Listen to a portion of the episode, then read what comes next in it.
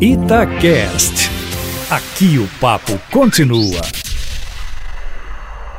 Ronaldinho e o irmão dele continuam presos no Paraguai. O advogado está levando comida para ele, porque ele não quis o bandejão dos outros 200 prisioneiros. Não é uma prisão com gente de crimes violentos, mas deve ser de falsificadores como eles que estão lá presos. Ele tem ido à cantina comprar água fria, água lá do refrigerador, porque está fazendo muito calor em Assunção, 40 graus, e a prisão fica de um, lá é muito úmido também, a prisão ainda fica na, na margem do Rio Paraguai, né? Como dizem alguns colegas, as margens, né? Como se a prisão tivesse dos dois lados do rio, né?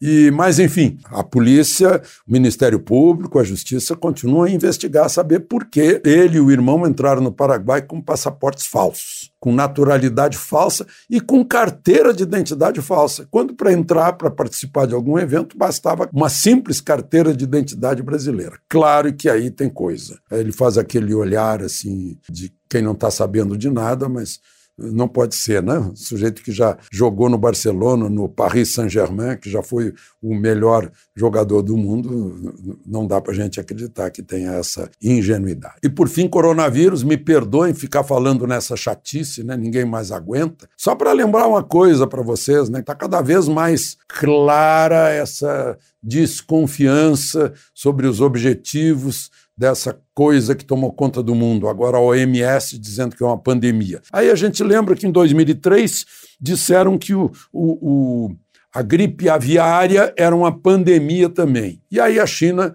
uh, cresceu mais graças a isso. Depois veio a gripe suína e a China cresceu mais graças a isso. Depois veio a peste suína africana acontecendo lá na China e a China cresceu mais graças a isso. E a China vai crescer mais agora. Já está terminando aí a, o surto lá na China, mas a China vai crescer mais, porque é uma beleza. A China é a grande compradora de petróleo, está comprando petróleo a 30% menos. A China é grande uh, compradora de commodities, está comprando mais barato. Nosso minério de ferro, inclusive, está comprando alimentos a menos preço e está aproveitando para comprar empresas ocidentais cujas ações caíram de preço. Né? Uma maravilha para a China.